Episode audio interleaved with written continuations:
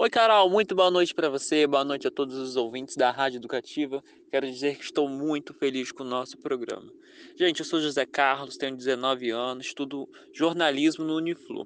Hoje a gente vai conversar com Graciete Santana, que foi eleita no, no dia 25 de maio presidenta do novo conselho que discute e orienta a aplicação dos recursos pelo Fundeb. Graciete Santana, muito boa noite para você. Seja muito bem-vindo ao nosso programa. Quero te desejar parabéns pela eleição. É, vamos, eu vou pedir para que você se apresente, explique como que é o novo Fundeb. Então, boa noite, Zé Carlos. Agradeço o convite aos ouvintes da Rádio Educativa. Boa noite, boa noite, Carol. Então, é, foi importante a eleição é, a presidência do CACS Fundeb. A gente representa a sociedade civil.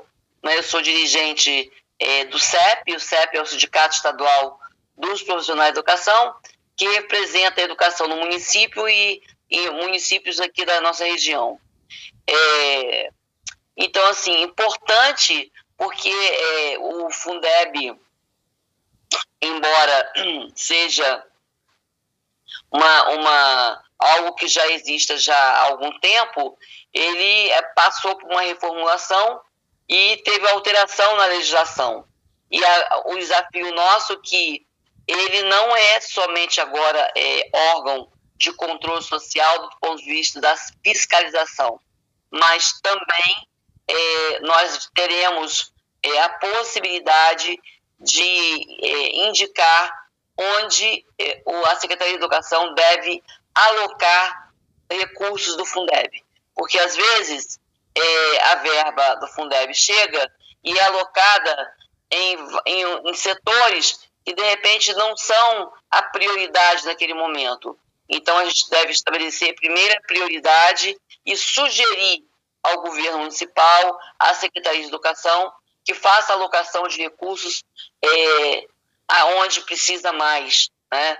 À medida que for vencendo os desafios, vai, vai melhorando isso daí. Sete, vocês ficarão né, no, com o presidente do, do CACS do, durante dois anos.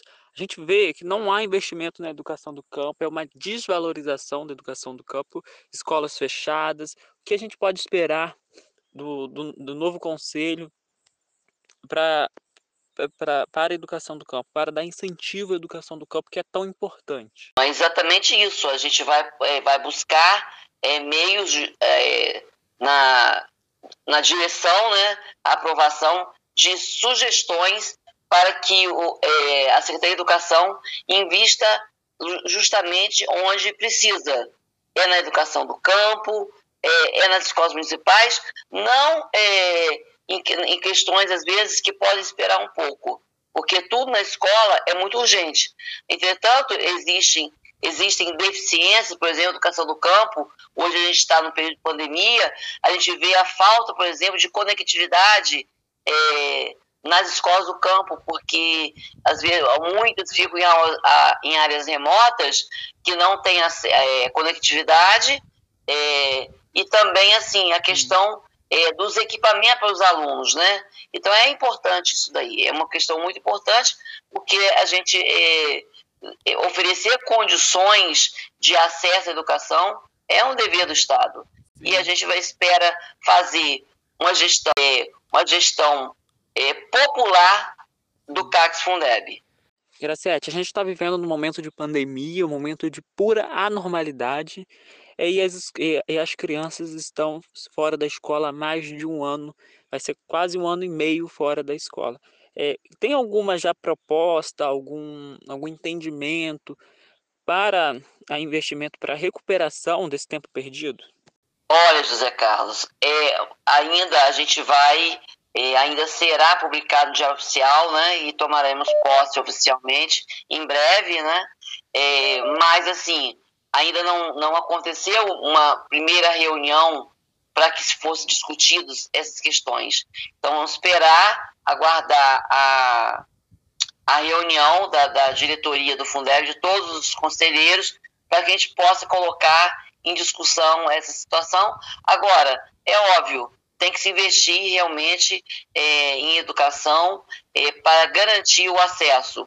É, mais de um ano, como você disse, da pandemia, e infelizmente nós temos aí praticamente 50% dos alunos sem acesso, sem acesso às informações à, à educação, exatamente pela limitação é, de não ter condições mesmo, né? De não uhum. ter os aparelhos, de não ter internet, e aí não consegue ter acesso. E como a educação é um direito de todos, então assim deve ser.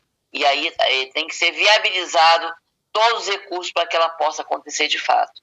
E sobre a, a, as propostas da comunidade quilombola, o que a gente já, já pode adiantar, o que tem de planejado? Exatamente isso. O vice-presidente é, é, um professor de escola quilombola, né?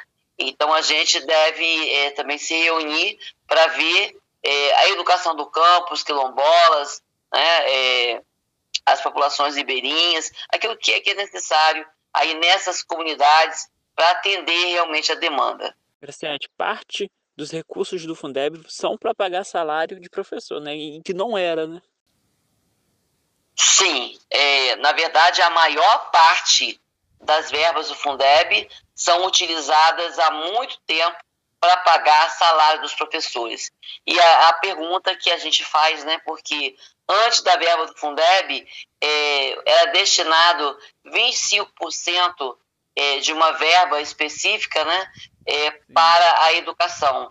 E aí essa lei, ela existe, ela está em vigor. É, então, o que, que, é feito? Onde vai parar esses 25%?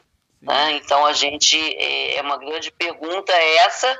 É, e assim, se o Fundeb é usado para pagar é, os profissionais de educação, é, sobra muito pouco para investir na educação inclusive em valorização profissional. Então a gente são coisas que a gente vai chegar e vai tentar estudar e ver o que, que o que, que acontece, por que, que acontece e o que podemos fazer para modificar. Gracete, uma última pergunta para a gente terminar é como que o pai de aluno, o, o pessoa da comunidade escolar pode acompanhar a aplicação dos recursos do Fundeb e o conselho? Olha, a gente tem reuniões né, mensais, tem as prestações de contas e a, as reuniões é, do conselho, elas podem ser acessadas por pessoas que têm interesse em conhecer do assunto, né?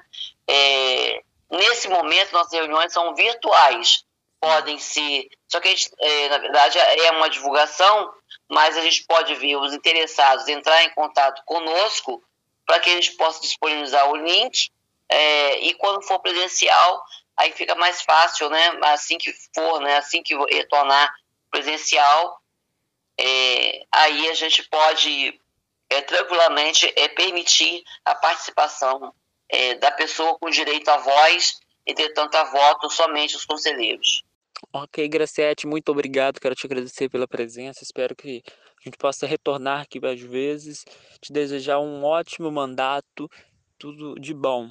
Zé Carlos, uma boa noite. Obrigado pela oportunidade da gente falar sobre esse assunto, que é da importância, é importante e, da, é, e do interesse né, geral aí da, da comunidade escolar. Isso mesmo, Graciete, que a gente possa ter um mandato bastante popular e com a participação da sociedade civil, que é muito importante. Patrick, é com você.